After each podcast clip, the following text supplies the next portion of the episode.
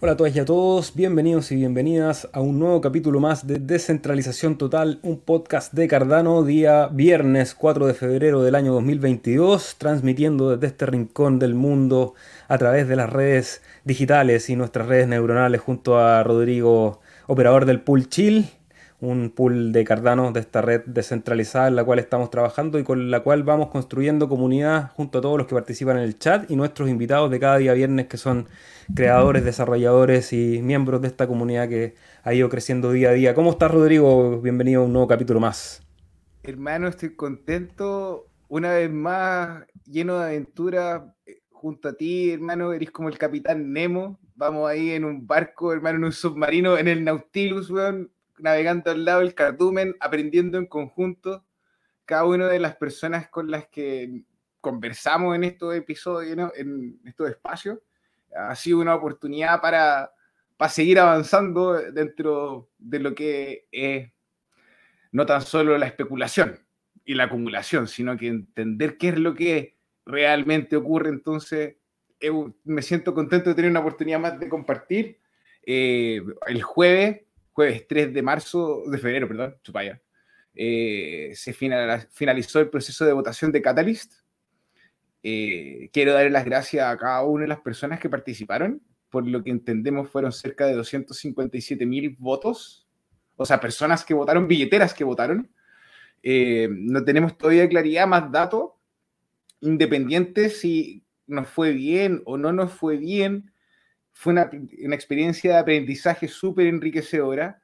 El invitado de hoy día, para que pongan atención, también está en Catalyst en la propuesta.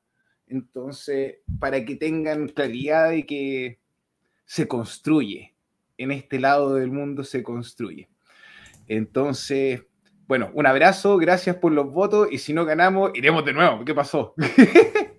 si eres una a la segunda o a la tercera, el punto es seguir construyendo solamente para contarles a los que quizás se conectan por primera vez o que no han tenido la oportunidad de entender qué es lo que es este proyecto Catalyst dentro de la blockchain de Cardano y el proyecto de Cardano en su conjunto. Una de las primeras experimentaciones sobre los procesos de gobernanza es este Catalyst y que básicamente es un fondo de financiamiento la tesorería de Cardano que se compone en una cantidad de hadas que están bloqueados en el tiempo para precisamente el desarrollo de la red sumado a los fondos o aparte de los fondos que se van acumulando en comisiones, van a una tesorería y esa tesorería, una de las misiones que tiene es entregar financiamiento para el desarrollo de la red de Cardano. Exactamente. ¿Qué significa el desarrollo de la red de Cardano? Entregar eh, facultades y financiamiento a desarrolladores, programadores, para el desarrollo de dApps, aquellos que quieran ir a hacer lobby con organizaciones, con empresas, con instituciones, con eh, entidades políticas, para el desarrollo de productos de marketing, de juegos. Bueno, hay una serie de apartados dentro de los cuales nosotros también tuvimos la suerte de participar. Presentamos un proyecto documental eh, para documentar precisamente qué eh, se está haciendo en Cardano en nuestro territorio que es Latinoamérica y bueno, hemos hecho algunos tutoriales y hemos venido conversando de este proyecto porque una de las características más interesantes es que este fondo de financiamiento, que en su iteración número 7, que es la que nos corresponde ahora, tiene 8 millones de dólares a repartir, que es un financiamiento generoso, digamos, que hace crecer a la red, porque van apareciendo más aplicaciones, más proyectos, más código, más mejoras también dentro de las mismas cosas que ya se han desarrollado y sobre todo van desarrollándose proyectos que también van apuntando al futuro y eso es lo que hoy día vamos a estar conversando con nuestro invitado, porque gran parte del, desarrollo tiene que ver, estamos viendo, con primero las transacciones, después vienen los contratos inteligentes, ahora estamos escalando, pero también esta red descentralizada tiene que gobernarse, tiene que tomar decisiones y todo eso también depende de una identidad, quién está detrás de esos votos, detrás de esas billeteras y eso es un tema complejo porque involucra cosas como la privacidad, la calidad y la cantidad de información que tú entregas a otras instituciones y cómo eso se maneja por la red. Así que eso es un poco en resumen qué es lo que es este proyecto Catalyst y de qué es lo que vamos a conversar hoy día. Y antes de ir con nuestro invitado y pedirle a Rodrigo que lo presente para que empecemos a conversar, desde ya agradecerles que nos puedan regalar un like, un fueguito, un corazón o lo que ustedes quieran regalarnos un comentario, compártenlo ahí en el grupo familiar para que este material pueda seguir viajando por la red, darle mayor exposición. Desde ya muchas gracias a los que siempre se conectan y nos van apoyando ahí, nos dejan comentarios desde tempranito casi siempre. My Life Food deja el primer comentario del chat. Buenas noches al cardumen.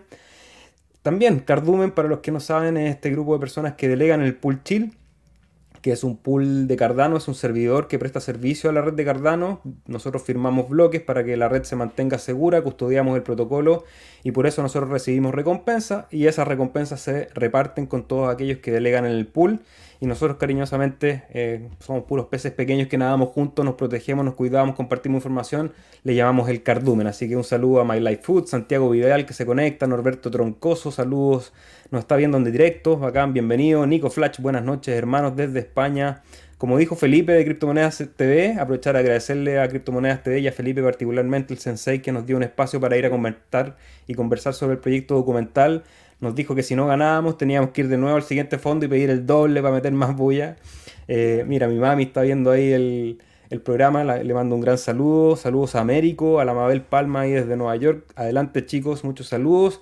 Ya saben, si quieren hacerles preguntas a nuestro invitado, pueden ir a través del chat. Vamos a estar dialogando, vamos a estar conversando. Y eso, ¿qué más me falta recordar de lo típico de la introducción? Bueno, pueden ver este capítulo en las redes de Facebook, YouTube, Periscope, Twitch, Odyssey pueden compartir, pueden seguirnos en el Twitter, en el Instagram.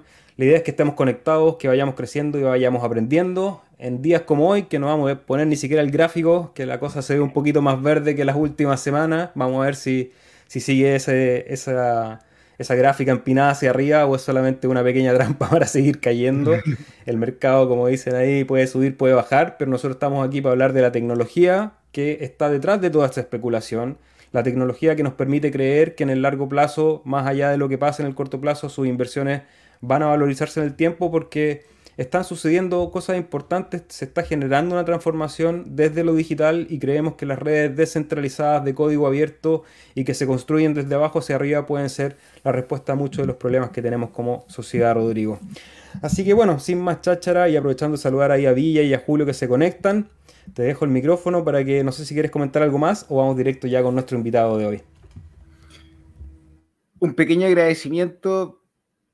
Voy a ahondar esto luego, pero ya queda poco para que se acabe Sunday Swap. Algo que conmocionó el coeficiente de Nakamoto en la red, y ahí vamos a explicar más adelante, pero un abrazo y un agradecimiento a todos ustedes que delegan en el pool, reales héroes de la descentralización, su voto y su confianza nos permiten firmar bloques, entonces es un honor, es un honor servirles. Voy a partir mencionando y, ah, eh, como citando al SEBA, eh, la identidad. Siempre se hablan de que, ah, la blockchain y que la tecnología, pero ¿qué trae? ¿Qué soluciona? Y muestran un caso la gente como que dice, mm, no sé, me cuesta pensar que eso va a revolucionar el mundo con la inmutabilidad y como que con cosas que nosotros pensamos que son importantes como la descentralización, la privacidad. Entonces, hoy día es un, un honor poder compartir con un, bueno, con Esteban puntualmente, no lo pongas todavía en la pantalla, quiero ponerle ahí, ya lo pusiste. Bienvenido, Esteban. Me adelanté, disculpa Rodrigo, bienvenido Esteban, ¿cómo estás? No, no te preocupes. Muchas gracias para la gente que no sabe, Esteban estuvo con nosotros en el Fund 7 participando con el proyecto, con su empresa Roots Wallet, que es una, billetera que maneja identidad. Entonces, aparte de la bienvenida, hermano, el abrazo sin COVID, toda la buena onda, como para por decirte, ¿sabéis qué? Gracias por construir en la red. ¿Cómo estáis? Pues muy bien, eh, muchas gracias por la invitación a Rodrigo y Seba. Este, pues la idea es aquí hablar un poco de, identidad descentralizada y un poco del proyecto, ¿verdad? Este, en realidad es un proyecto bastante joven. Tenemos como un mes, dos meses tal vez de haber iniciado. Es muy, muy, muy, eh, muy reciente. Este, el grupo en realidad eh, comenzó eh, por el programa de Atala Prism Pioneers Program de IOG. Que es similar al Plutus Pioneer Program, pero centrado en el tema de identidad descentralizada, con el producto de, de IOG de, Atala Prisms. Y bueno, ahí en, Discord, este... No, no, no, no. Ese, fue una tremenda introducción. Vamos ahora que tengo calentito y le explicaste a la gente, Esteban, primero, no quiero ser un ordinario. ¿Qué te gusta hacer a ti en tu tiempo libre? Cuéntame, hermano, de ti. Dame uh, así 30, 50 segundos, un minuto. Cuéntame de ti. ¿Qué hago yo en mi tiempo libre? Este, en realidad tengo variedad de hobbies. Me gusta tecnología en general. Eh, me gusta impresión 3D. Me gusta explorar en cosas como fotografía, edición digital de fotos. Este, me gusta el tiro deportivo. En realidad tengo variedad de hobbies. Motociclismo también. Eh, me gusta pasear en moto. O sea, mi, mi, hobby es tener hobbies. Siempre me dan este, temporadas de quiero un hobby nuevo, entonces eh, empiezo a aprender de, en realidad de cualquier tema. Eh, me gusta también hacer cosas en madera, muebles, escritorios. en realidad tengo muchos pasatiempos. o sea, eres un creador, hermano. La impresión 3D, la carpintería, te gusta el código, te gusta, crear. En realidad sí, puede ser esa es la forma de, escribirlo. Me gusta crear cosas y hacer diseños y inventar cosas. ¿Y cómo llegaste, hermano, onda, a conocer la blockchain y a querer desarrollar en ella? Bueno, más que todo al inicio fue por un tema de, de inversión. Estaba buscando qué hacer con unos cuantos ahorros en qué invertir y empecé a oír, obviamente, ¿verdad?, el tema del Bitcoin y todo lo demás. Y empecé a investigar, empecé a investigar un poco de trading y ver qué era blockchain, pero al final la verdad es que el trading no, no es lo mío. a mí me gusta crear cosas, me gusta hacer. Entonces eh, eh, me puse a investigar, eh, llegué en algún momento a, investigar sobre Cardano y en realidad de los proyectos me gustó más Cardano por la forma en cómo hacen las cosas. Este, también yo de profesión soy ingeniero en sistemas, ¿verdad? Entonces tengo un background técnico bastante fuerte. Y dije, bueno, aquí esto me, gusta. Y voy a ver cómo hago para aprender más y participar con esta comunidad. Hermano, y ahora teniendo esta, este pequeño así resumen aún más claro de tu persona, me gustaría, por favor, que nos explicaras qué es la identidad digital descentralizada y por qué es importante. Antes de ir ahí después a Tala. Sí. Bueno, el tema es muy, muy, muy amplio. Eh, es muchísimo más amplio de lo que yo eh, pensaba inicialmente. Porque cuando uno se lo presentan, este, el caso típico que te dan es que tengas control de tu identidad, de tus credenciales, de tus datos privados, eh, que tengas control quién los tiene, quién los, no los tiene, qué mostrar, qué no mostrar. Esa es la presentación inicial que uno le dan del tema. Pero es muchísimo más amplio. Este, porque esto puede aplicar para cuestiones, por ejemplo, IoT. Hay un tema de IoT que puede aplicar eh, identidad descentralizada, porque identidad no es solo personas. IoT, para las personas que no saben en su casa, es el Internet de las cosas. Es como tú puedes utilizar, no sé, un software para programar la funcionalidad de las cámaras de seguridad, de la luz, ¿cierto? ¿A eso, eso es el Internet de las cosas? Ya, perdón. ¿Sí? Ahora sí. Ok. No, cuando cualquier intervención de este tipo, ah, para aclarar a la gente, porque yo soy muy técnico y a veces se me olvida que no todo el mundo entiende todas las tecnicismos. Eh, pero sí, la identidad no es solo para personas, es también para objetos. Entonces, digamos, si yo tengo una cámara, un sensor de algún tipo este, que genera datos, pues sería ideal que este sensor tuviera una identificación este, para poder tener una trazabilidad de todo lo que este aparato haga. Entonces, esa es otra aplicación que hay para identidad centralizada que tal vez en este momento no se escucha mucho, pero a un futuro puede ser importante. Eh, otro tema es eh, acceso a páginas web. Eh, eso es un tema bastante importante porque ahora prácticamente para cualquier plataforma uno se loguea con el correo electrónico. y esto genera problemas de privacidad principalmente porque como uno usa el mismo correo para todo, se vuelve eh, rastreable toda tu actividad. Eh, es fácil con tu email, ok, esta es la cuenta en esta plataforma, esta es la cuenta en esta otra plataforma y esta es la cuenta en otra plataforma. Y empiezan a, atar cabos, pueden extraer muchísima información sobre la persona en base a ese, a ese único identificador. Entonces, eh, identidad descentralizada ofrece una forma de poder tener un único control y diferentes identificadores para diferentes plataformas.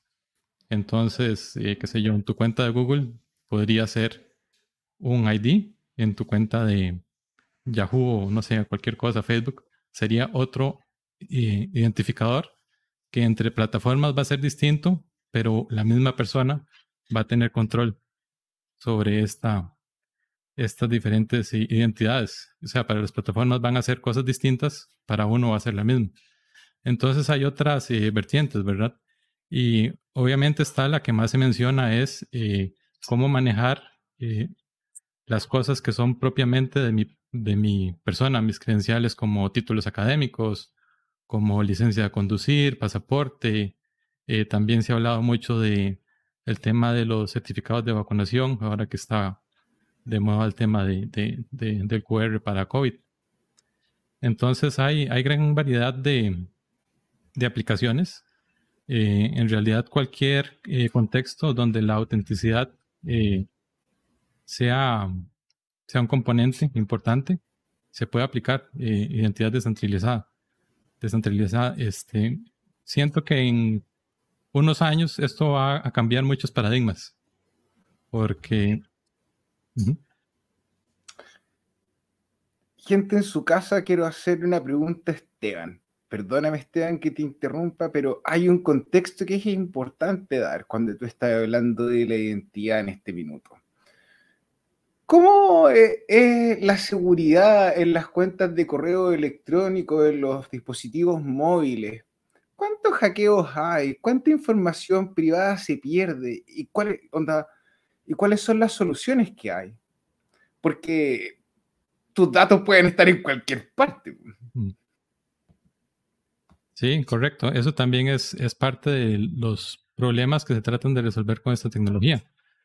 Eh, la idea de que descentralización en general es tratar de evitar que se den estos silos de información eh, también hay, un tema que, hay que tratar, que ahora hablaré un poco sobre eso, porque no todo es gratis, ¿verdad? O sea, si uno quiere tener control sobre su identidad, también se va a volver responsable de su identidad. Entonces, eh, ahora hay muchos servicios y muchas este, plataformas que para nosotros son gratuitas, entre comillas, porque los proveedores de esos servicios usan nuestros datos para generar eh, ganancias eh, y poder cubrir estos costos. Ahora, si nosotros creemos identidad descentralizada, bueno, ahora alguien tiene que cubrir costos de estas plataformas donde se va a descentralizar la identidad, ¿verdad?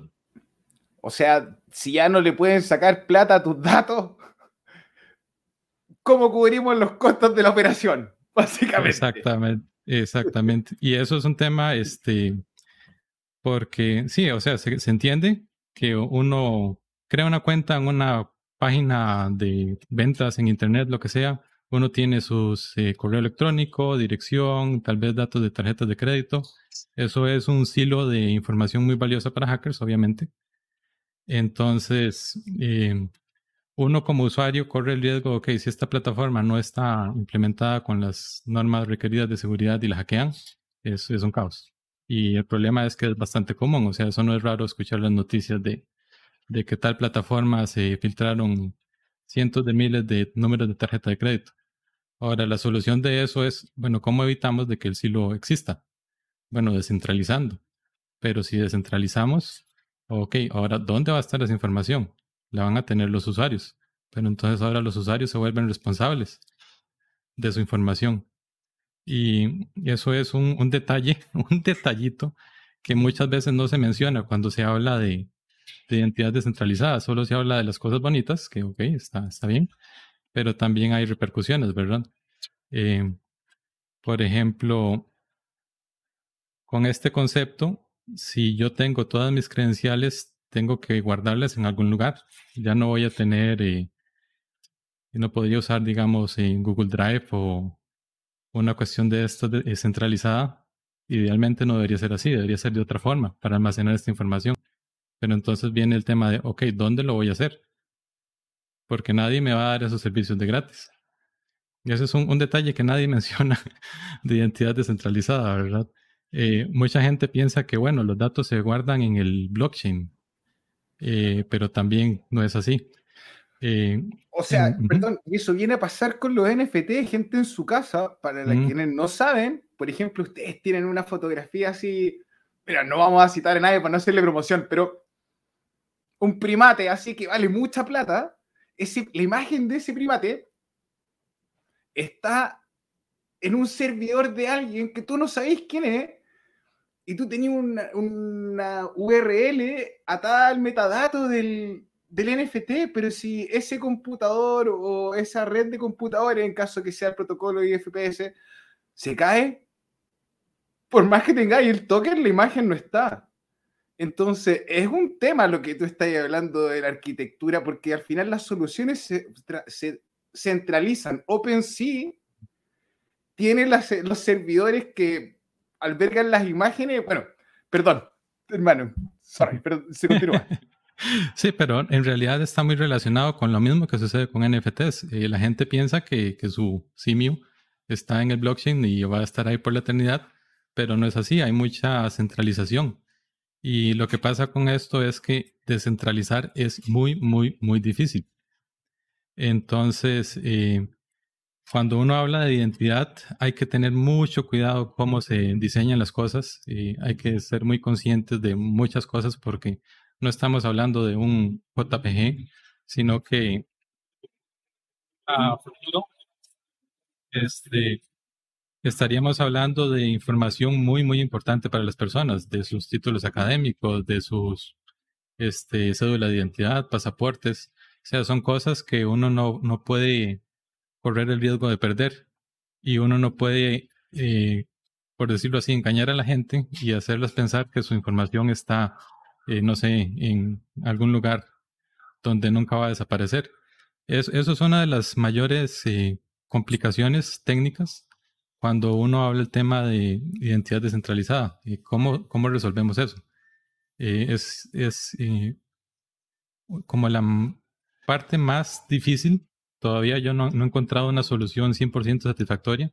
Y no solo nosotros en nuestro proyecto, sino que nosotros tenemos contacto con con un eh, consultor eh, especializado en, manejo de identidad que eh, en realidad no sé por qué él nos ayuda. porque, es buena onda. Porque es buena onda en realidad, porque en, relación de, pagarle a esta persona por la ayuda que nos ha dado, ¿verdad? él ha decidido por cuenta propia, se llama Darrell O'Donnell, ayudarnos y, de vez en cuando se reúne con, con el equipo del proyecto y nos, nos asesora y nos dice cómo están las cosas. Y, él también nos comenta que una de las mayores preocupaciones es cómo eh, hacer este backup o este respaldo de información tan importante. Eh, A ver, espérate. Gente en su casa. Web 1, eh, teníamos acceso al Internet, cada uno corría a sus servidores. Web 2, ok, es más rápido, pero alguien más corre con los servidores. Web 3, si queremos descentralizar, necesitamos, alguien tiene que correr esos servidores para hacerlo simple, así muy primitiva la explicación. Entonces, lo que tú estás mencionando efectivamente es una preocupación de, los próximos pasos de la tecnología hacia dónde va. Si vamos a poder, eh, por ejemplo, habrá nicho para los operadores eh, ahí volviste, Rodrigo. Parece que está ahí un poco lagueado. Ahí sí, ahí sí. Ahora te volviste. Disculpa la, la interrupción. Repite la última parte que a lo mejor hay posibilidades en un futuro de que los operadores de Cardano u otras personas puedan correr servidores que permitan la descentralización y el almacenaje de esa información como un área de negocios, pero aún así mm. alguien tiene que correr esa infraestructura. Hermano, Esteban, de partida, un gusto.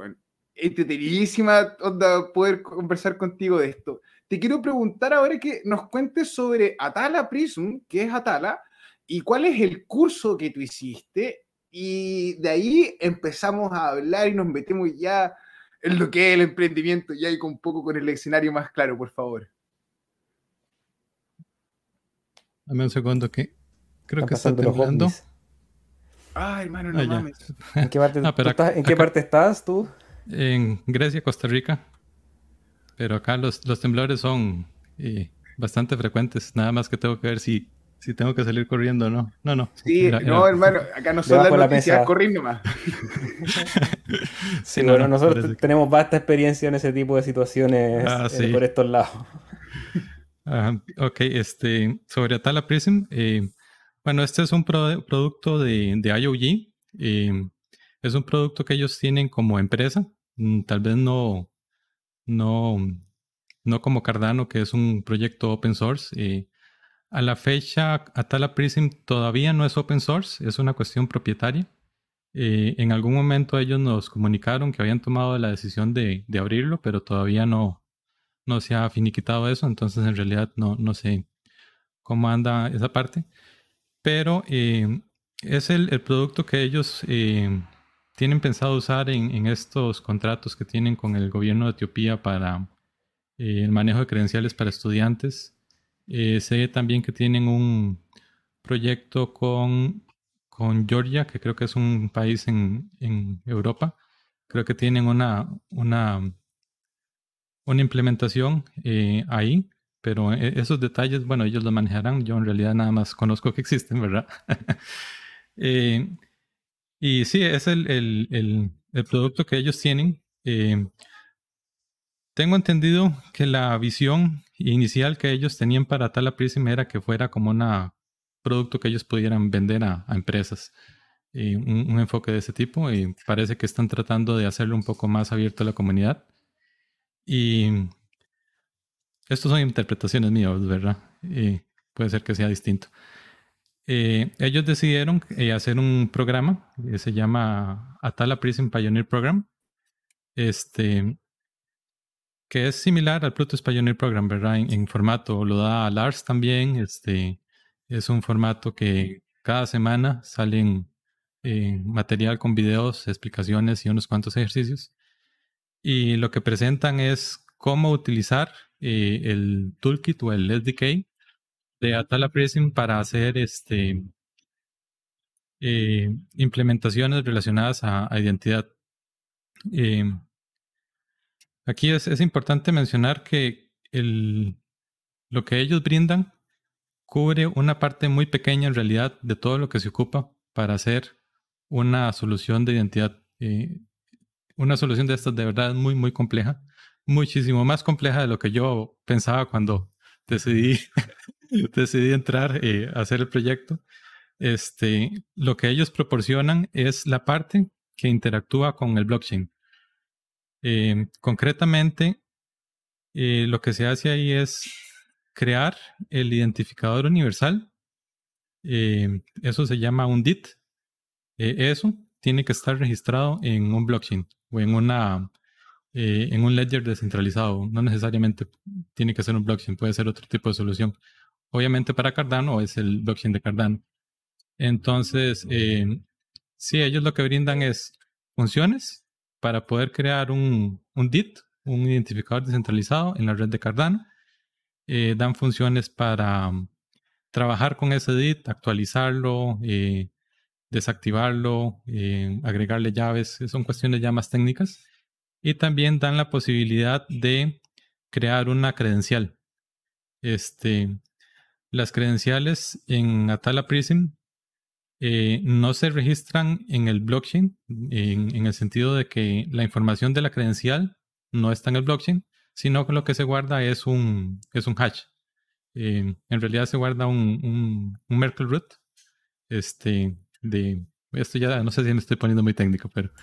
No, pero está, bien que profundicemos también en lo técnico para, a, lo mejor tenemos en la audiencia alguien que ya comprende un poco los términos, así que vamos a... Okay.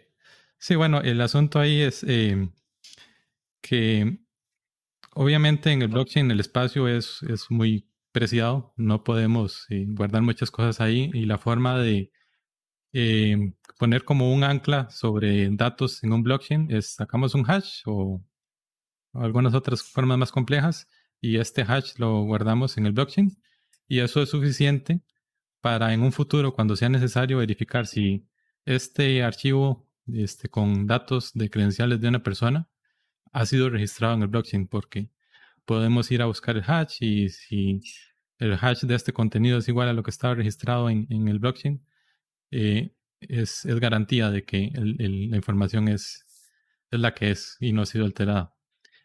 Y en realidad sí, las funciones que, este toolkit da son, son básicas, en realidad no son tantas, y son como el, la primera capa, diría uno, de lo que se necesita para crear una solución de identidad. Este, aquí puedo seguir poniendo técnico y más técnico y más técnico. Hermano, rapea con toda confianza. Si en algún minuto empieza a salir humo, te vamos a avisar. Pero rapea nomás. Ok. Entonces, em, hablando ya propiamente de la arquitectura de una eh, solución de identidad, eh, esto se ha definido en capas. Em, esto es una definición que la dio una eh, institución o tal vez una fundación es el nombre correcto, que se llama Trust Over IP, que creo que es parte de Linux Foundation. Ellos se dieron la tarea de definir cuáles son los aspectos que deberían considerarse para crear una solución de identidad. Entonces hicieron un diagrama bastante bueno a mi criterio porque abarca muchas cosas de una forma muy clara. Y lo que ellos definieron es que una solución de identidad se compone de cuatro capas. Entonces tenemos la capa inicial, que es donde el blockchain es relevante. En esta capa lo que se hace es crear un identificador descentralizado y registrarlo en el blockchain. Em, Después también está el tema de cuando uno crea una credencial, bueno, tenemos que registrar en el blockchain eh, el hash de esta credencial para saber que fue creada y cómo era cuando se creó el hash. Este, y después eh, operaciones básicas sobre este concepto, ¿verdad? Eh, crear el DIT, desactivar el DIT, actualizar llaves públicas del DIT, Después en credenciales, crear una credencial, y revocar una credencial. Son como las cosas más primordiales. Entonces, una vez que esta capa existe, viene la segunda capa, que en esta segunda capa ya empieza a hablarse del término de wallets. Eh, wallets o agentes, depende del ecosistema en el que estemos hablando. Eh, ya aquí es eh, hay que explicar un poco qué es un wallet, ¿verdad? Eh, un wallet va a venir siendo como la aplicación o el programa donde una persona o organización puede eh, administrar em, su identidad. Em, y en el caso de una persona, eh, uno como usuario, tal vez uno lo que haría es recibir credenciales y presentarlas. Eh, un ejemplo sería, eh, tengo una licencia de conducir que se me ha emitido en forma de, credencial en, un sistema de identidad centralizado. Llega un oficial de tránsito y me pide mi licencia de conducir. Y bueno, yo para mostrar mi licencia lo que tendría que hacer es una interacción por medio de un dispositivo móvil, una aplicación de, teléfono celular. Eh, entonces, en esta segunda capa y lo que se trata es cómo si tengo dos wallets, cómo se van a comunicar estos dos wallets. Entonces, eh, básicamente es eso, un tema de, tengo wallets, cómo se comunican entre ellos. Eh, comunicación sencilla, como para que se puedan enviar mensajes, se puedan hacer solicitudes. Eh, esa es la segunda capa, comunicación. Entonces, no, perdón, sigue, sigue, termina de definir las cuatro capas, de ahí pregunto. Ok. Luego viene la tercera capa, que en la tercera capa ya las cosas empiezan a ponerse un poco más eh, interesantes. En la tercera capa empieza a hablarse de, roles. Em, aquí voy a decir los términos en inglés porque en español todavía no sé cómo se traducen. Eh, eh, se habla de un holder, de un issuer y de un verifier. tal vez sería como un poseedor, un emisor y un verificador, tal vez. Este, son como los, los tres roles que existen en la, tercera capa. Entonces, un emisor sería una organización, por ejemplo. Eh, la ministerio en el país X que se encarga de emitir licencias de conducir. Eso sería un, un issuer, un emisor. Eh, un holder o un poseedor serían todas las personas que reciben esa credencial de licencia de conducir. Y un verificador sería eh, el ente, digamos, oficiales de tránsito, que necesitan verificar si una persona tiene una licencia de conducir válida.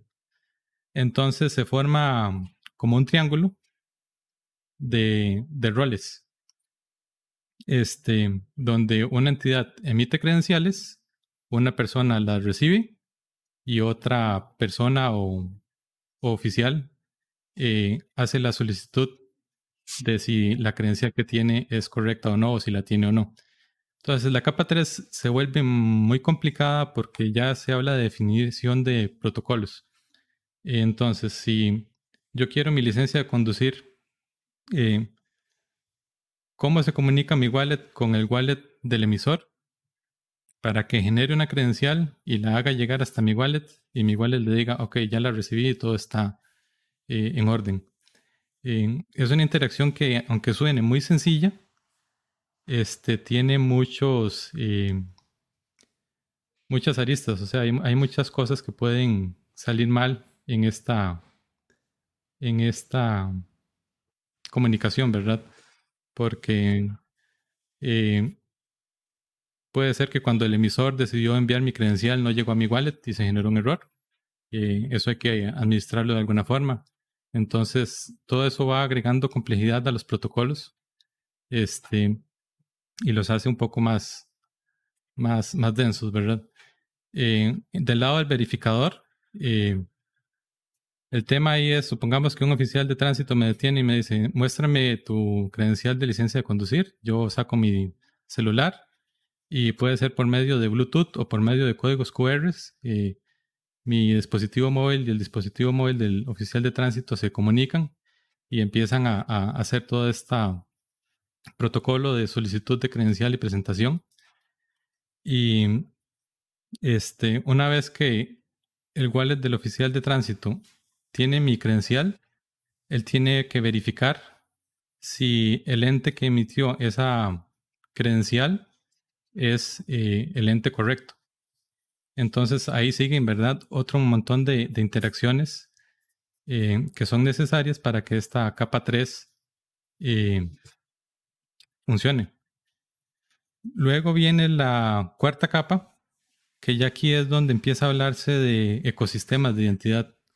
Eh, creo que en la actualidad creo que no existe mucho en, capa 4, porque ya es un tema donde la opción de identidad descentralizada es más amplio, donde hay varias organizaciones que lo tienen y se podría eh, como hacer una eh, como en DeFi, cuando uno hace, usa un protocolo acá y otro protocolo acá y la combinación de cosas te permite eh, crear eh, interacciones más complejas y transacciones más, más, más ricas. bueno, la capa 4 ya empieza a hablar de un ecosistema donde se incluyen cosas como comercio electrónico, este, o cosas como credenciales académicas, eh, juntas en un ecosistema y permite hacer cosas más, más amplias. Eh, hay un demo de, Atala Prism que IOG eh, tiene disponible, eh, donde ya están presentando las cosas como que si la capa 4 estuviera madura. Y es más o menos una cuestión donde una persona, este, desde que está en la escuela, tiene credenciales y sus credenciales de graduación se generan con esta forma. Y cuando esta persona quiere adquirir un, eh, un empleo para presentar eh, su registro académico, lo que hace es presentar credenciales y en su empleo eh, generan otra credencial de que es empleado de una empresa. Y por ejemplo, si después esta persona quiere sacar un préstamo bancario, en el banco lo que hace es presentar la credencial donde dice que ha sido empleado de una empresa X por tanto tiempo. Pero entonces esto ya habla de ecosistemas, donde hay muchas organizaciones eh, utilizando una solución estandarizada de identidad que permite esto, ¿verdad? Crear eh, más valor y, interacciones complejas. Eso vendría siendo más, más, eh, más, o menos lo que es la, capa 4. Pero esto es a, a, futuro, ¿verdad? Todavía faltan, faltan años para que, para que eso sea una realidad. En realidad todavía estamos sufriendo con capa 1 y capa 2. para, los que todavía preguntan si se quedaron afuera, entender de que este ecosistema está en pañales, está en construcción, es un, proceso que está comenzando, hay muchas ideas, hay mucha gente trabajando y descubriendo la manera en que se van a hacer las cosas en el futuro, así que me parece súper interesante lo que dice, en el sentido de que nos estamos peleando todavía con las capas 1 y 2 eso habla de lo temprano en que estamos en todo este desarrollo digital, eh, porque no veo un escenario en que esto no siga ocurriendo. Es parte del proceso natural de la digitalización de la información y, qué más importante que nuestra propia identidad y la cantidad de información que tenemos ahí. Rodrigo, tú tenías preparada una pregunta, no sé si, la, si se respondió o la vas a hacer ahora. Mira, igual se respondió, pero no va a tener el gusto de todos los días de hablar con Esteban, así que vamos a aprovechar la oportunidad. Entonces, directamente ya me quedó claro que la billetera de identidad no es igual que Yoroi, no, es igual que Nami Wallet, no es igual que Daedalus, no tienen el mismo sistema de encriptación, por más que, o de trabajo, no sé si es encriptación, pero no funcionan igual. O sea, por más que yo quiera poner mis diplomas del colegio o de la universidad o del Kendo o el empleado del mes, lo, que, lo que quiera poner, lo puedo poner en un NFT, pero no va a mm. ser un documento de identidad o de privacidad porque no está trabajando en esta billetera que contiene estos cuatro niveles que tú estabas mencionando, estas cuatro capas. Ok. Para la gobernanza, hermano, estas capas de identidad se cruzan o no se cruzan? O no te estoy preguntando algo que de repente no sabía te estoy pillando, perdón. Este, no, sí, sí. Eh, el modelo de Trust over IP, ellos eh, dividen eh, dos eh, paralelos. Un lado está la parte técnica, que en realidad esa es la que yo domino más, y por otro lado está la parte de gobernanza. Porque cuando ya uno empieza a pensar en que son soluciones que van a involucrar instituciones gubernamentales, va a haber más gente de por medio. Entonces, en la capa 1, la gobernanza es básicamente la misma gobernanza que conocemos de un blockchain. Van a haber nodos, van a haber operadores de nodos y van a haber eh, mecanismos de consenso. En el caso de Atala Prism, todo eso se aprovecha porque estamos utilizando Cardano, ya eso existe. Eh, hay otras soluciones de identidad, otros tipos de blockchain. Está eh, Hyperledger Indy, que es en realidad especializado en cuestiones de identidad son muchísimo más avanzados. Obviamente ellos tienen años y tienen muchísimos recursos. Este, pero es un blockchain exclusivo para identidad. Eh, ellos tienen sus mecanismos de consenso, tienen su forma de coordinar sus nodos. Eso es la gobernanza en la capa 1. Gobernanza en la capa 2 va más orientado a los wallets. Eh, cómo saber si este wallet es de verdad, cómo saber si no tiene un backdoor, si tiene algo raro, este, quién fiscaliza eh, el software eh, sobre los wallets, eso va, veniendo, eh, va a venir siendo la,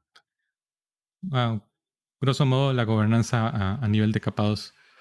A nivel de capa 3 es, bueno, quién dicta cómo son los protocolos, cómo entre diferentes wallets nos ponemos de acuerdo para que eh, la forma en que operan los wallets sea compatible entre wallets de diferentes eh, eh, proyectos o diferentes empresas que estén fabricando este tipo de software. Y en la capa 4, ya cuando hablamos de ecosistemas, ya probablemente van a haber organizaciones gubernamentales ahí de por medio, porque si nos ponemos a pensar por ejemplo, una credencial académica. Eh, yo podría en este momento generar una credencial académica acá en mi computadora y criptográficamente es válida. O sea, podría poner lo que yo quiera. Pero, ¿qué va a decir que esta credencial es generada por una institución real. Entonces siempre va a hacer falta un componente, este, en cierta forma centralizado o en cierta forma parte de una organización mayor que tiene que dictar quién es un emisor real. Eh, eso es un tema, eh, hay, un poco de, discusión ahí, porque hay gente que, quiere que esto no, no, sea así, que sea distinto. Pero si uno lo analiza, es, es muy necesario. En algunos este, contextos eh, puede ser que no haga falta, pero en otros va a ser necesario. Em, o sea, esto sería como el Policy ID, desde el token que tú estás comprando en cualquier lado versus el que tú ves en la página oficial. Entonces tú puedes comprar el token que se llama igual, pero no necesariamente el mismo token. Exactamente. Pucha, así hay gente que se come el cereal todos los días en la mañana con la estafa. Entonces es súper importante el cuidado y entenderlo del emisor. Esteban, te quiero hacer una pregunta. Aquí hay alguien del cardumen que My Life Foods dice, llegará un momento en que todo aquel que lea mi QR de mis credenciales tendrá mis datos. ¿No podrían falsificarse estos documentos? Este... Sí, es una pregunta bastante interesante, porque eh, en el tema de credenciales, eh, se está hablando de eh, Zero Knowledge Proofs, donde, por ejemplo, si alguien quiere preguntar, ¿usted tiene un título de ingeniero en sistemas? Eh, a nivel de sistema, eh, digamos de wallet, la persona que hace esta pregunta nada más vería un sí, no vería los datos de mi credencial. Obviamente es algo que todavía está en proceso. E, esa parte yo en realidad no la entiendo muy bien porque es criptografía bastante, bastante eh, densa, que eso no es mi especialidad, pero se está haciendo esfuerzos en esa, en esa área, donde usted pueda responder, eh, bueno, en realidad los iguales puedan responder preguntas eh, sobre atestados sin tener que revelar el atestado. Em, o sea, yo podría, por ejemplo, ir a comprar alcohol y el vendedor de la tienda va a verificar si soy mayor de edad sin saber mi nombre, sin saber mi, mi número de, identidad. Va a decir, ¿es mayor de edad, sí o no? Exacto. Perfecto. Eso, eso es como el, la meta. Obviamente hay mucho, mucho que desarrollar a nivel técnico, no es, no es sencillo, se, está, se está trabajando en ese tipo de cosas. y hay mucha gente no solo en Cardano, ¿verdad? Hay otros, otros eh, ecosistemas donde se está trabajando en temas de identidad. Nosotros por lo general estamos siguiendo qué, qué es lo que ya han hecho ellos y seguir los pasos, ¿verdad? Tampoco hay que inventar el agua tibia. Pero lo más importante es que yo creo que se, ya se encontró, o por lo menos ya se está visualizando cuál es lo que, cuál es el objetivo, digamos, qué es lo que queremos lograr, que un poco lo grafica Rodrigo con el ejemplo que me, me parece súper claro que es poder tener toda esta cantidad de información sobre una identidad y que haya la mayor cantidad de protección de todos esos datos en una red eh, descentralizada. Eh, primero que nada, Esteban, agradecerte por, por, la pequeña clase, digamos, creo que todos nos quedó, por lo menos a mí me quedó mucho más claro cómo se está imaginando la construcción de identidad dentro de la blockchain. Eh, hay muchas preguntas y mucha buena onda, quiero saludar y aprovechar de agradecerles siempre el like y el apoyo para que este material pueda seguir viajando por la red a Sandro Bauman, a Cristian Mauricio García, al individuo analógico que siempre se conecta, Jesús Molina desde Costa Rica también, individuo analógico.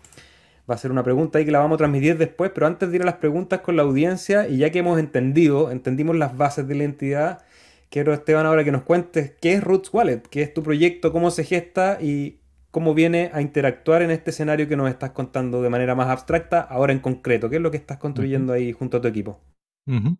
Eh, bueno, sí, este equipo, como les mencionaba antes, eh, en realidad surgió de, del curso de Atala eh, Prison Pioneer Program.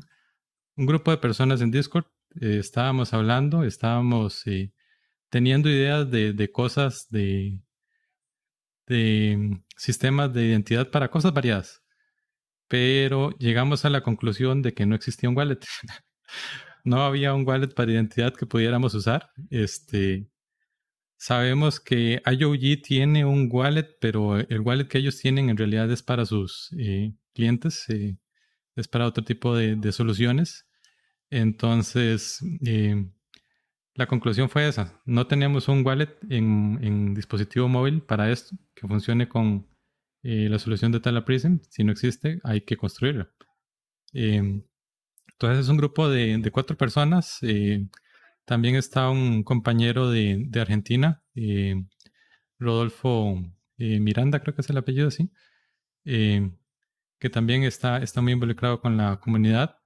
Eh, y los otros dos compañeros son de Estados Unidos, eh, Butch Clark y el otro compañero se llama eh, Lance, el apellido no lo recuerdo en este momento, pero sí es un grupo de cuatro personas. en realidad todos son profesionales en, computación e ingeniería, tenemos un, un background bastante fuerte en la parte técnica y lo que queremos es eso, tener un wallet que sea open source, que los demás proyectos que quieran trabajar con Atala Prism puedan eh, utilizar, porque esto es, es pilar eh, para cualquier solución. O sea, sin, sin un wallet eh, no se hace nada.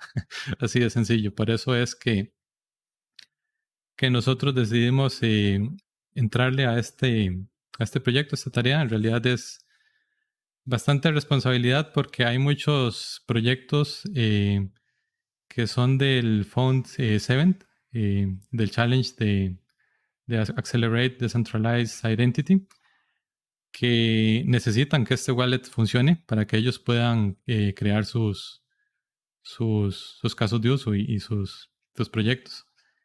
Entonces, eh, en realidad la página es bastante sencilla porque tenemos dos meses de, de estar trabajando en esto. Más que todo, en lo que hemos estado enfocados es en, investigación de qué existe en otros eh, ecosistemas, eh, enfocándonos mucho en qué hace la gente de Perlayer Indie, porque son los que están más avanzados, eh, tomando ideas, tomando nota, viendo a ver qué de lo que ellos ya tienen podemos este, reutilizar o, o usarlo como patrón porque eh, ya ellos ya han recorrido el camino. Y hay muchas cosas muy útiles que ya hemos eh, logrado rescatar de, de, ese proyecto. Y sí, a grosso modo eso, eso es Root Wallet. de momento... Viendo el logo, me imagino que es bien rebelde y que tiene harto microniano, así como que ahí es poderosa la fuerza en su lado, o me equivoco, hermano. Sí, parece un poco Star Wars el logo. Eh, en realidad eh, fue, no fue intencional. Eh, buscamos un diseñador gráfico en, en Fiverr. ocupamos un logo para este tipo de producto y eso fue lo que nos presentó y a todo el mundo dijo, wow, está increíble. Hermano, está súper increíble. Así, bueno, se me acelera el corazón cuando lo veo así.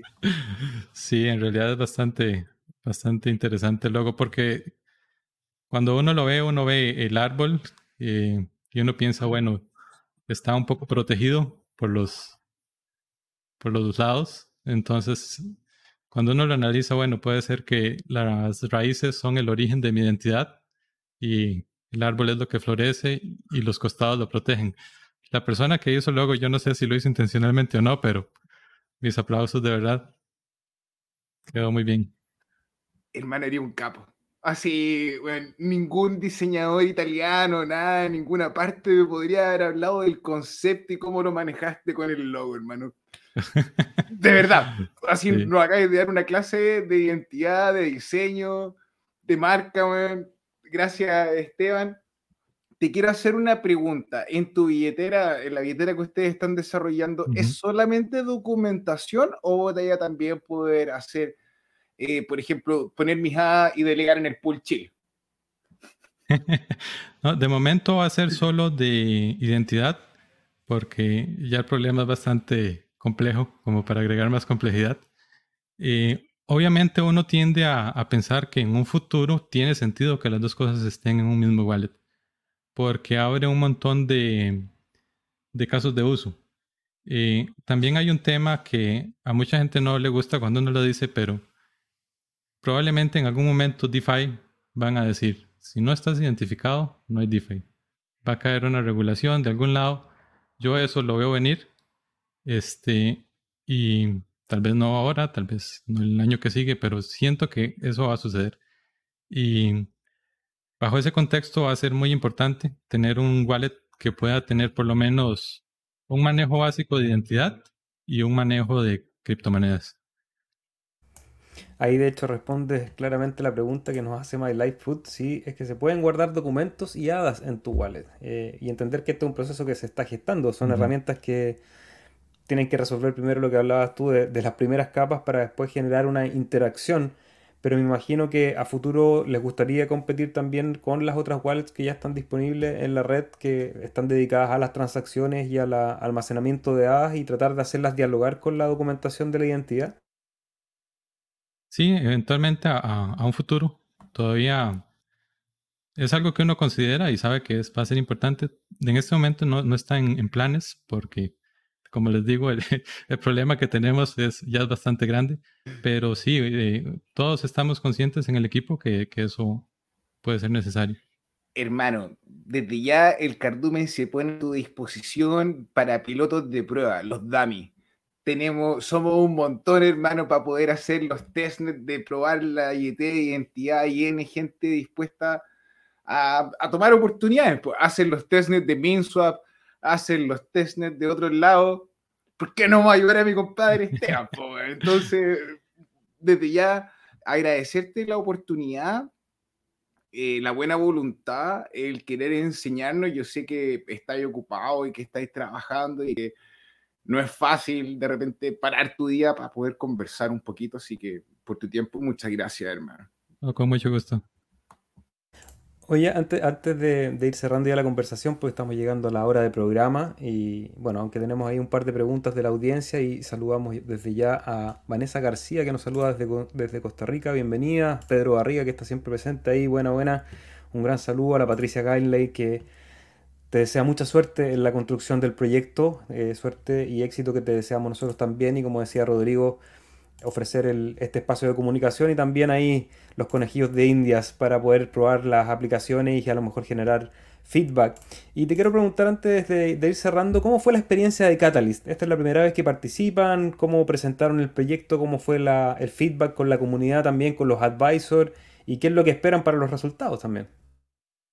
Este, en realidad la, la experiencia bastante interesante. En realidad yo no, cuando entré al curso de Pioneer Programs no, no esperaba llegar tan lejos. eh, y más que todo es por la comunidad de Cardano, es como te envuelve.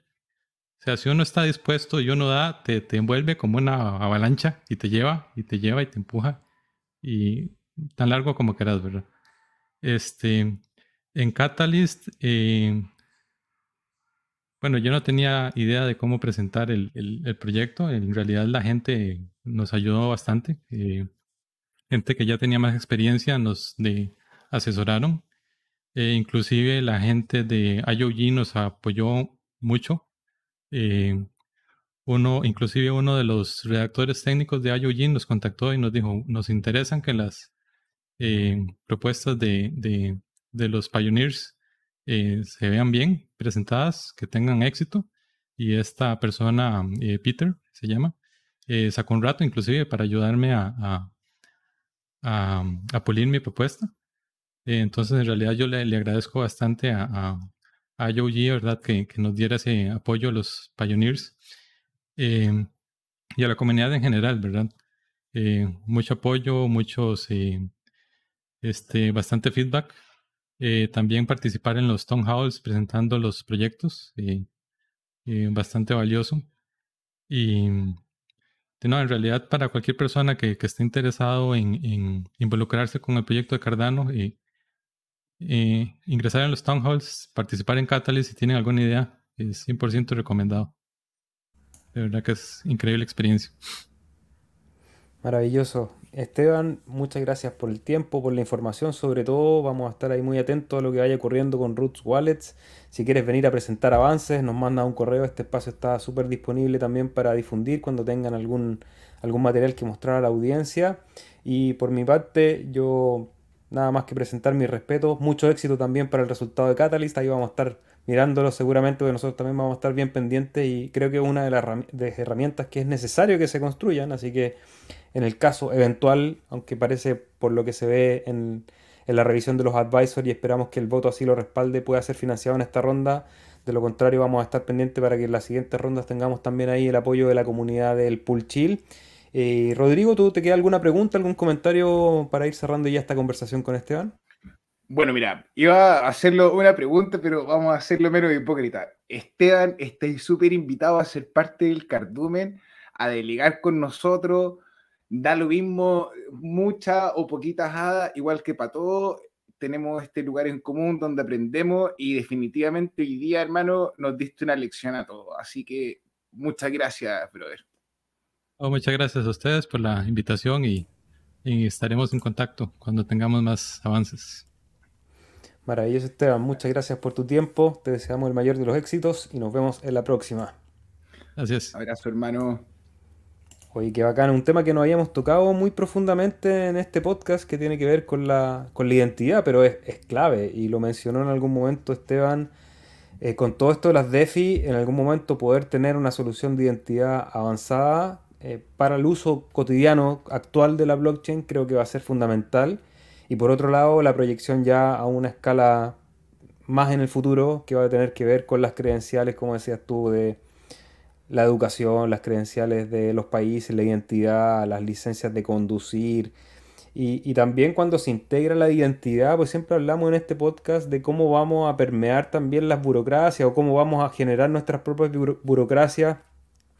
Porque uno de los sueños que yo tenía cuando empecé a, a ver esto de la blockchain y sobre todo de Cardano con sus contratos inteligentes mi sueño rebelde decía como que bueno, aquí está la solución para saltarse a los notarios, a los conservadores de bienes raíces, a los conservadores de minas, a los registros civil, que son unos, unos aparatajes que han cumplido un rol increíble. O sea, yo tampoco quiero parecer aquí un, un, incendiario, pero creo que es momento en que van quedando obsoletos y que es necesario generar nuevas herramientas. Yo creo que cualquier persona que vive en Chile, no sé cómo será la experiencia en otros países, podrían comentarnos ahí en el chat o en los comentarios de este video. Pero en Chile, post pandemia, el tema de las notarías es, un caos. Tú vas a una notaría y tienes que por lo menos destinar medio día para hacer un trámite que de repente es una firma que dice que tú eres tú. Yo quiero ir a firmar un papel donde yo digo que soy yo y para eso tengo que gastar medio día de mi tiempo, además de costos asociados en la, fila, porque ahora con el tema, el, tema actual la gente tiene que hacer filas afuera, hay unas filas eternas, y en el registro civil lo mismo. Y, al banco igual, weón, de hacer un trámite al banco. Entonces, obviamente que soñamos que estas herramientas que están, ya lo dijo Esteban en su momento, estamos peleando con la capa 1 y 2, pero es, parte de lo que tiene que, que, suceder, o sea, para crear herramientas que sean lo suficientemente robustas y lo suficientemente útiles para que resuelvan estos problemas que estamos hablando, va a requerir un par de iteraciones y un par de, de proyectos para que vayan siendo viable, pero es bueno ver que ya está ocurriendo. O sea, hay gente pensando y hay gente, sobre todo más que pensando, porque pensar y soñar lo podemos hacer todo un poquito, pero ponerse detrás del código y empezar a ver cómo se soluciona, cómo se resuelve técnicamente para que en un futuro tengamos esas herramientas que nos permitan compartir partes de nuestra identidad de manera descentralizada, segura.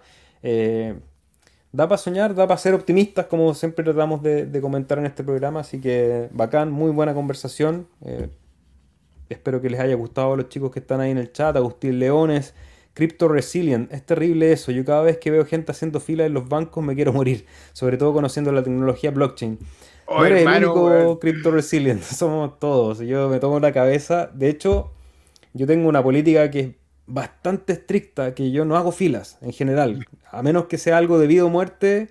Y por eso, bueno, tengo mi pasaporte vencido hace mucho tiempo y, y le he hecho el quite pero de repente, no sé, pues voy a comer a un restaurante o a un bar o algo que, tengo ganas de ir, o quiero comprar incluso el, pan del día en un supermercado, si hay fila no lo compro y, asumo la pérdida de no tener que lidiar con eso porque el tiempo es lo más valioso que tenemos, entonces gastarlas parado en un lugar para que te atiendan, no sé, una, una fila normal de 2, 3 personas o de 10 personas ya está bien, pero gastar 2 o 3 horas en una fila es algo que comparto ahí con Crypto Resilient. Hermano, imagínate, weón, mi cara cuando yo estaba hablando en el banco me decían, no podemos habilitar su identidad porque las criptomonedas involucran riesgo. Y decía, perdóname, weón, o sea, tu madre, ¿qué pasó con mi plata? Déjame gastar la plata en que quiero, perdón. es que no, la, la pasión, la pasión. y decía, ¿qué me venía a hablar tú a mí, weón? En el cardumen tenemos más plata de lo que se mueve en la sucursal, weón. Y nos tratábamos bien, no hay fila, hay respeto, 24 horas, soporte. Entonces, de ahí viene el valor. El valor viene de la comunidad, de lo que está haciendo Esteban, de lo que construye Adriano, de lo que estaba haciendo Roberto con Jimba Labs y con Dandelion. Y así vemos que en realidad en el ecosistema de Cardano hay cosas que se construyen en el castellano. Hay gente que está, que es paralelo a nosotros, que no son MIT, eh, escribiendo. Entonces, posibilidades hay, oportunidades hay. Gente en su casa, eh, como lo decía el Nico Arquero, posicionarse en la ola. Ya, me gusta este ecosistema. ¿Qué tengo que hacer para poder trabajar en él? Si eres desarrollador, ponte a estudiar. Si te gusta el diseño, ve si hay alguna empresa que necesite tu servicio. Onda, Nosotros mismos. Yo, ya puse ahí un anuncio en el Discord ahí que necesitábamos diseñadores, así que los que estén delegando en el pool chill siempre van a tener la preferencia para, para las tareas que tenemos que ir realizando tanto en el canal digital, con el pool eh, y si es que logramos también financiamiento para el documental, vamos a necesitar ahí personas que quieran aportar con su talento. Y qué mejor hacerlo en esta circularidad de, relaciones económicas y, de nuestro propio lugar en el mundo. Ya lo decías tú, somos como una sucursal del banco 3.0, ¿cachai? Y, podemos estar aquí conversando de una manera como sin esa burocracia, sin esa cosa como engorrosa y gris que tenía el sistema antiguo, que sirvió hasta algún punto, pero que ahora es momento de, actualizarlo, apretar ahí el update y que, que, la cuestión funcione un poco mejor. Y Mira, el ahí nos dice que... ¿Mm? Dime, pero ahí voy a los saludos. No, dale más, ahí vamos a los saludos. Que, bueno, o sea, como banco, nosotros no te cobramos nada, ¿cachai? Para poderle sacar trote a tu, a tu hadas, para ponerlo a trabajar, para que te digas, ¿sabéis qué? Quiero que esto hadas me dé más hadas. No te cobramos, no hay costos de mantención. Puedes retirar cuando tú queráis. La gente que escucha en su casa y dice el staking bloqueado. Escúchame con atención. El staking bloqueado no existe. Es un préstamo. Te están jugando con la cabeza ahí. Una vez sí, me acuerdo en la semana hubo alguien que comentó de una aplicación que, estaba ahí recorriendo en, nuestro país, que había tenido espacio en la prensa incluso, y, hablaba de este potencial de staking. No, no, la vamos a mencionar porque siempre derecho a la duda y ojalá que le vaya muy bien en su proyecto. Pero te ofrecen un, sistema de staking en donde básicamente dice, pásame tu plata, yo te doy una rentabilidad. Pero eso qué significa? Pásame tu plata, yo hago lo que quiero con esa plata, corro el riesgo. Si es todo muy legal y todo funciona muy bien, perdón. Y todo funciona muy bien, eventualmente tú vas a tener tu 6% anual, mientras hay otra persona que está haciendo trading con tu plata y está haciendo un 50% anual eh, entonces hay, una, hay un desequilibrio un, poco. la calle. Pero claro, eso, eso es cuando funciona bien, pero también en una actividad de alto riesgo te puede ir mal, ¿cachai? Y, eso es, muy riesgoso porque estás trabajando con capital ajeno, algo que yo tengo como premisa de cualquiera de mis proyectos es no administrar recursos de otras personas, sino que nosotros prestamos servicio, tenemos infraestructura, la gente usa esa infraestructura en el peor de los casos se nos va a caer el pool y la gente va a quedar sin recompensa, pero yo no, soy responsable de la custodia de nadie. Y, ahí, y ahí el Esteban lo mencionó hartas veces, que es la misma símil con las criptomonedas. La parte de la identidad digital eh, es muy hermana en esa lógica con la con las criptomonedas en el sentido que una gran responsabilidad, eh, o sea, un gran poder tiene una gran responsabilidad, que ahora somos nosotros los custodios de nuestro fondo y de nuestra identidad, somos responsables de esa soberanía de poder tener en nuestro ledger, en nuestro computador, en nuestro dispositivo móvil, lo que hemos podido juntar. Y eso obviamente que significa una serie de riesgos que tú no quieres entregársela a otra persona, o si lo haces, por lo menos hazlo con toda la conciencia que él está corriendo el riesgo y que si algo anda mal, tú no vas a tener las llaves de, de tus activos. Entonces, eh, bueno, por eso estamos aquí, por eso conversamos, por eso nos educamos. Y, agradecemos a todos los que comparten este espacio y que hacen preguntas y que también aportan con información, porque este es un trabajo colectivo, nosotros somos los que ponemos la cara, pero hay mucha información que viene también de los miembros del cardumen, de los grupos, así que eso es muy interesante, Rodri. Pedro, un abrazo grande. Y mira, te voy a responder para que, porque te quiero, hermano. Estoy estudiando negocio y ni idea de qué hacer en cripto. Me hubiese gustado programar, aprender a programar Haskell. Uno, voy a aprender a programar. Puede demorar el tiempo que queráis. Dos, una vez creada la solución cripto, alguien tiene que vender esa solución cripto. Por ende, si estudiaste negocio, perfectamente podrías ser tú uno de los empleados que vende soluciones de las empresas que crean servicios en el ecosistema del cripto. Por ejemplo, IOG, postular a trabajar a IOG, postular a trabajar en la Fundación Cardano, postular a trabajar en Murgo. Y así hay otras empresas, hermano. Obviamente, emprendimientos financiados en Catalyst también. Hay, hay, emprendimientos que no tienen nada que ver con código, o que si necesitas código, te generas un equipo con alguien que te da el código y tú ves la parte de finanzas o desarrollo de negocio. Eh, eso es lo bueno de un ecosistema naciente, que le están las oportunidades ahí, hay que estar atento, hay que trabajar obviamente y, buscar ese espacio, porque no, no, te lo van a regalar, digamos, hay que ir buscándolo y demostrar con, ojalá con un poquito de talento, pero sobre todo con mucho trabajo y disciplina para que se, vea que en realidad tu, tu, interés, más que satisfacer, satisfacer algunas eh, necesidades personales, que está muy bien, también hay un interés de aportar al, al ecosistema y a la misma blockchain. Mira, hay un par de preguntas y vamos a, tomarnos algunos minutos para, conversar con aquellos que se van conectando. Agradecerles siempre ahí que nos apoyen con, el like, un dedito para arriba. Álvaro nos pregunta qué porcentaje está pagando vuestro pool. En Cardano, en general, el porcentaje de retorno anda alrededor del 4 a 5%. En el caso de los pools más grandes o los que tienen más delegados, que nosotros estamos en ese grupo en este momento, eh, cada cinco días llega ese retorno, es variable, se va compensando en el tiempo, entonces hay, hay epochs en que se paga un poco menos, otros epochs que se paga un poco más, de hecho el que viene parece que está bien jugoso la recompensa, así que felicidades a todos los que delegan con nosotros.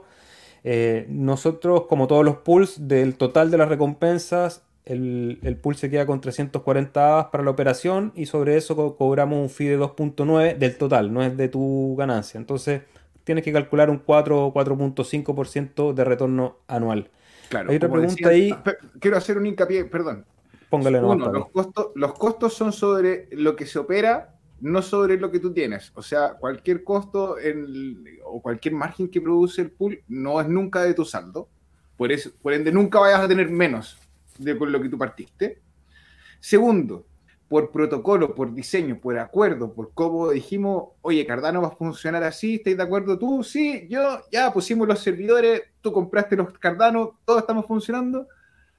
Un 5% fue diseñado. Hemos visto cómo ese número ha ido bajando de un 5.5 a lo mejor en Shelly cuando partió el 2020 a un 4.6, un 4%, un 3.9.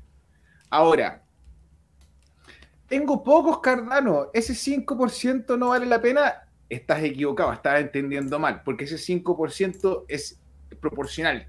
Tengas 1, tengas 10, tengas 100 o tengas 1000. Y el Cardano a 1, o el Cardano a 10, o el Cardano a 15, a lo que sea, el 5% igual va a estar bueno. Entonces es un poco difícil de repente. En mi opción, te comparto mi apreciación, perdóname si estoy equivocado o estoy sesgado, tómame con un grano de sal. Es poco sexy la conversación, pero acumular y no especular. Hay otro factor, hay dos, bueno, hay varios factores importantes, pero hay dos que son clave en esta conversación. Primero, que es el interés compuesto automatizado, no hay tantos sistemas de stake que lo tengan, es decir, cada vez que tú generas recompensas cada cinco días, eso se suma a tu saquito y cada vez va generando más recompensas porque tu tu monto delegado aumenta.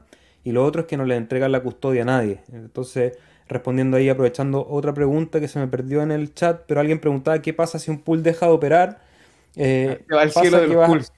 Se va al cielo de los pools y tú dejas de recibir recompensas. Entonces, por eso es importante y siempre lo recordamos, conozcan a los operadores de su pool para que eventualmente si llega a pasar que se cae el pool, tú sepas rápidamente y simplemente tomas tu delegación y la mueves a un pool que está activo vas a perder la recompensa del tiempo que te demores en, darte cuenta y delegar nuevamente.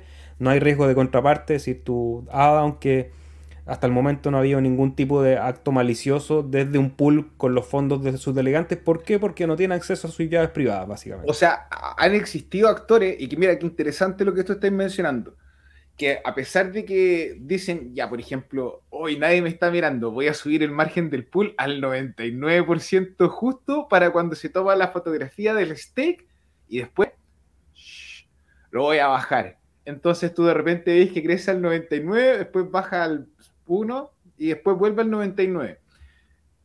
No vas a perder tus hadas, pero vas a recibir menos. Y la única manera en la que tú puedes monitorear eso, como decía el Seba, es la responsabilidad de estar atento a tus ah, no significa estar mirándolos todos los días, pero tú puedes revisarlo una vez al mes. Ismael Romero Yamusa dice que el 5% es anual. Sí, el 5% es anual y el interés compuesto es cada año. No, el interés compuesto es por lo que se va generando cada 5 días. Para hacer las matemáticas, y les recomiendo que vayan en el canal Individuo Digital, hay un video que se llama Los números en Cardano, en donde tratamos eso con harto detalle para que puedan hacer sus propias matemáticas. Pero tú tienes un monto, es decir, por ejemplo, tienes 10.000 ADA, el 5% va a tener esos 500 al año, eso se divide en 73, que son los epochs en el año. O sea, divide eh, esos 500 en 73, no voy a hacer la cuenta porque siempre nos equivocamos cuando hacemos la matemática en vivo, pero toma tu calculadora, hazlo.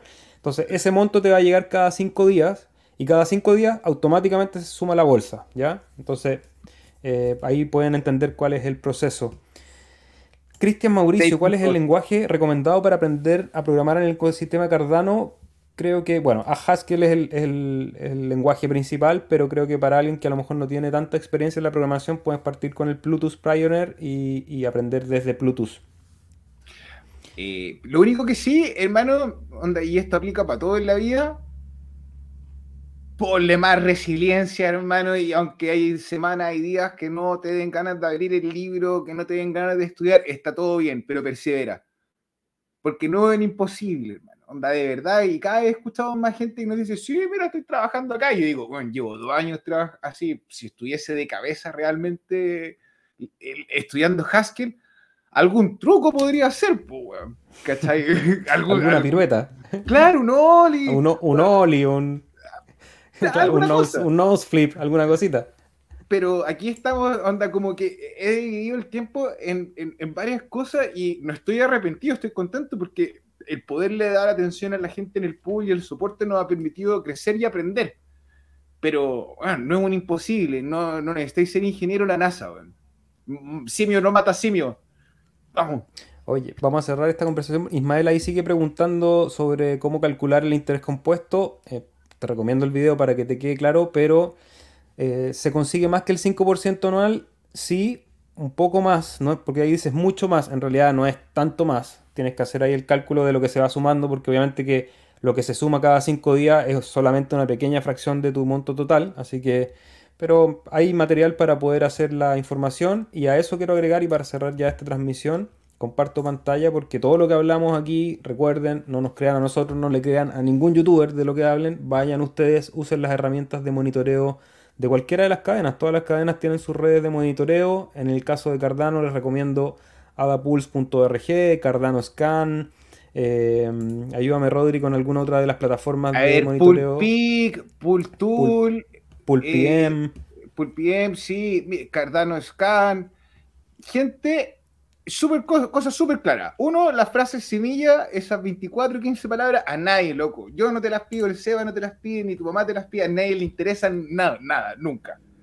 Cualquier otra cosa que tú quieras saber, puedes poner en Google delegación Cardano, información Cardano, o te acercas al Discord y preguntas. Nosotros estamos a atender con toda la buena onda.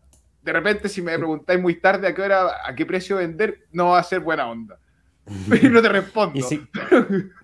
Y, para eso, bueno, voy a hacer aquí una rápida demostración a pulse.org. Aquí en la búsqueda ponen chill, C-H-I-L, que es el pool de nosotros. Ponen buscar y aquí está toda la información. Todo lo que nosotros decimos no necesitan creerlo, sino que verifican acá cuánto stake tenemos delegado, 17.5 millones. El retorno que nosotros llevamos acumulado en todo el tiempo de funcionamiento del pool es 3.9%. El último mes 3.8%.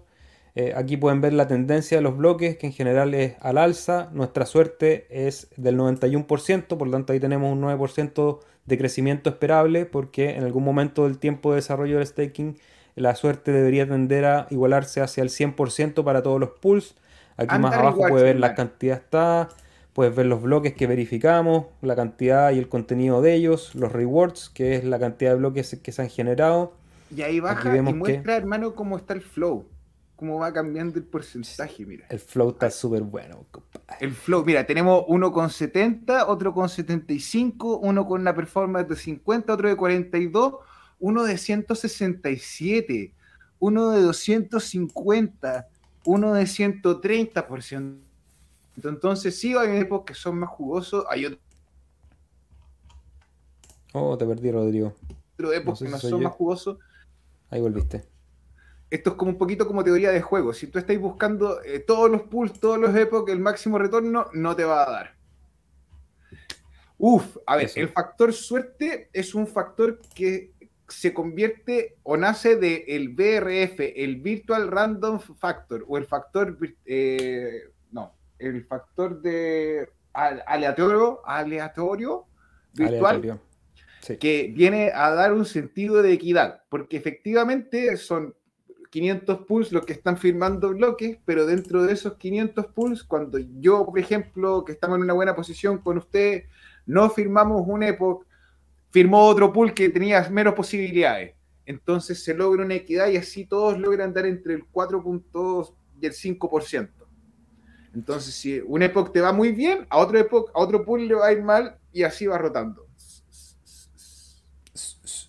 Gracias, chiquillos. Ha sido un placer. Edición largo hoy día. Regálenos un like. Nos vemos el próximo martes. Rodrigo, te quiero. un abrazo, hermano. Seas cariñoso. ¡Feliz viernes!